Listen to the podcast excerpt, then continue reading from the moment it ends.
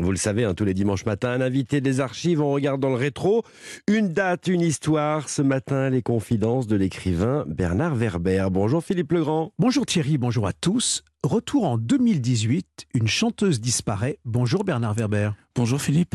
La science, la science-fiction, la spiritualité, les animaux, l'au-delà, nos vies passées, vous êtes l'écrivain passionné qui fait de nos interrogations des aventures romanesques. Le chiffre 30 semblerait vous porter chance, 30 romans, 30 ans en pôle position dans le monde des lettres, 30 traductions de vos œuvres, 30 millions de lecteurs. Il n'y a pas un jour où un pays ne parle pas de vous et de vos livres. 30 ans après votre premier succès Les Fourmis, vous en donnez une suite aujourd'hui avec Mémoire d'une fourmi. Ce matin, vous avez choisi de revenir sur le 7 mai 2018. La chanteuse Morane disparaît, le témoignage de Muriel Robin sur Europe 1. C'est très triste, c'est très triste. Euh, la plus belle voix du monde. J'ai toujours dit à Morane, tu es la plus belle voix du monde. Voilà, tu la plus belle voix du monde. J'ai essentiellement avec euh, Morane des souvenirs de à nous des, enfoirés, évidemment, le nombre d'enfoirés qu'on a fait ensemble. J'ai des souvenirs euh, personnels quand vous avez une Morane qui chante euh, chez vous comme ça, euh, avec Liane, Catherine Larac, les trois se mettent à chanter une chanson avec des. Voilà, c'est on est avec les anges ce moment-là. Donc maintenant, bah, elle les a rejoints les anges.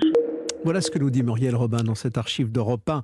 Euh, le 7 mai 2018, c'est la date que vous avez choisie. Euh, Morane nous quitte. Euh, Muriel Robin ajoute une, une voix et quelle voix? C'est vrai qu'on a comme ça dans l'oreille en tête Mama ou Prélude de Bach et bien d'autres.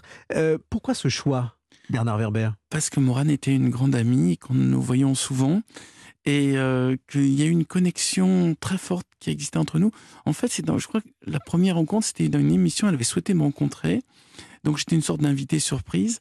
Et après, nous nous sommes rencontrés physiquement et nous avons pu euh, discuter. Et puis je me suis aperçu que c'était quelqu'un d'humainement extraordinaire, hypersensible, une sensibilité qui ressemblait beaucoup. Elle se définissait comme la, dans la même sensibilité que Brel. Et je crois que ce côté belge euh, comment dire, hyper attentif, hyper vigilant, était euh, le, point commun avec euh, Brel.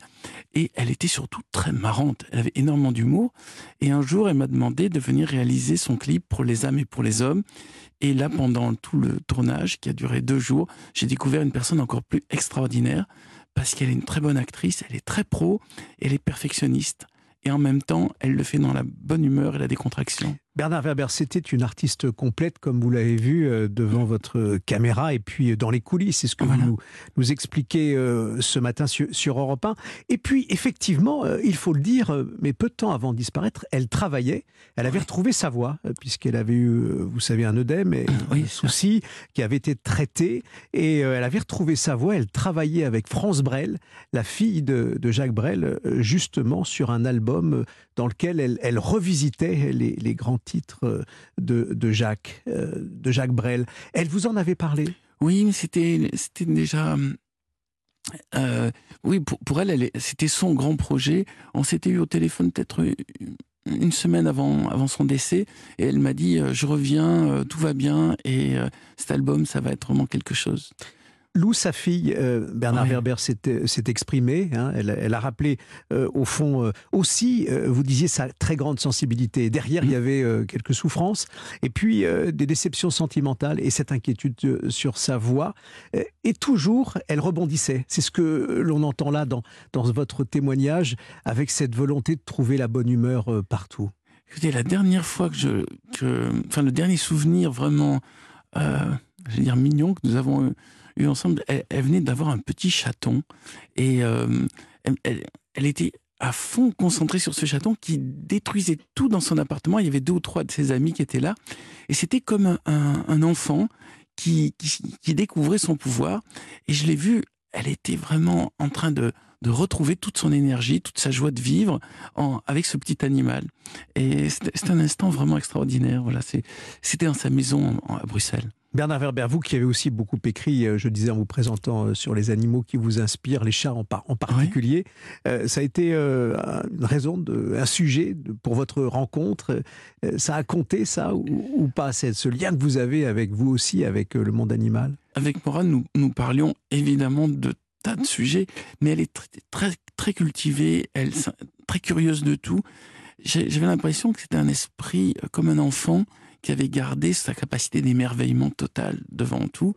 Et voilà, oui, nous, parlions, nous parlions aussi des animaux. Bernard Werber dans euh, Mémoire euh, au pluriel euh, d'une fourmi qui paraît aux éditions Alba Michel.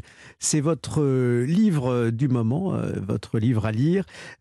alors, est-ce que c'est une biographie, c'est vous qui vous racontez euh, Quelle est la part entre euh, le, roman euh, et, la vérité? Parce qu'au fond, vous avez choisi, allez, on le dit comme c'est d'ailleurs annoncé, 22 chapitres, 22 arcanes d'un jeu de tarot, et là pour révéler les secrets de vos romans. Vous dites tout et c'est vous, c'est vous qui parlez sans trucage, sans tricher devant le miroir ou la page blanche C'est mes souvenirs, mais c'est surtout l'idée de transmettre un savoir-faire, expliquer pour ceux qui veulent être auteurs ou ceux qui veulent euh, créer, expliquer comment chez moi le processus a fonctionné et comment je pense qu'il peut fonctionner chez les autres.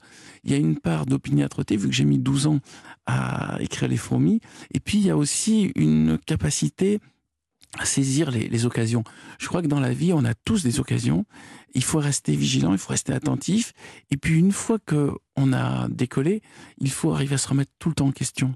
Il faut arriver tout le temps à se remettre dans la zone un peu inconfortable pour pouvoir ne pas endormir et ne pas s'endormir soi-même. Alors, c'est ce que vous faites dans euh, Mémoire d'une fourmi. Euh, allez, on va le dire comme ça, vos mémoires aussi. Euh, en, vous arrêtant aux âges. on commence déjà, au fond, à l'adolescence avec 14 ans et le titre Surprise dans la nuit. Et là, je veux dire qu'on est très surpris parce que vous rajoutez à, un moment donné, j'avais un revolver sur la tempe. C'est en Corse oui, c'est un pur incident. Euh, il y a quelqu'un qui un, un, restaurateur qui m'avait pris pour quelqu'un d'autre, alors que j'étais dans un camping avec un groupe d'amis. Et donc j'avais 14 ans, et il m'a vu qu'il ne voyait pas très bien parce qu'il s'était battu, et il avait des, des reçu des coups de couteau au, visage. Mhm. Il, il m'a pris pour l'autre et il a voulu me tuer. Et au moment où il m'a dit je vais te tirer dessus. En fait, je me suis juste dit, j'ai 14 ans et j'ai rien fait de ma vie.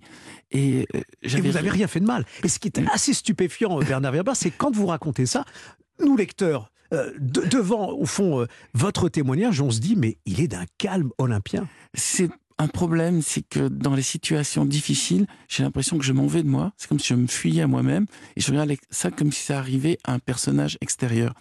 Ce qui fait que je pense que dans toutes les situations de crise réelle, mon incapacité à me mettre en colère, mon incapacité à m'émouvoir peut être un, réel problème. Parce que c'est des, des, choses qui datent de l'homme préhistorique, de la survie, et je ne l'ai pas. Dès qu'il arrive quelque chose, je regarde ça comme si ça arrivait à quelqu'un d'autre. Bernard Werber, merci, d'avoir été avec nous ce matin. On a retrouvé d'une certaine manière la voix et la vie de, de Morane euh, à travers au fond ce, ce, témoignage euh, du 7 mai 2018 euh, au moment de sa disparition. Votre livre à lire s'intitule Mémoire d'une fourmi aux éditions Albin Michel et vous avez choisi cette chanson qui est dans votre playlist pour les âmes et pour les hommes. On retrouve Morane Avec plaisir. les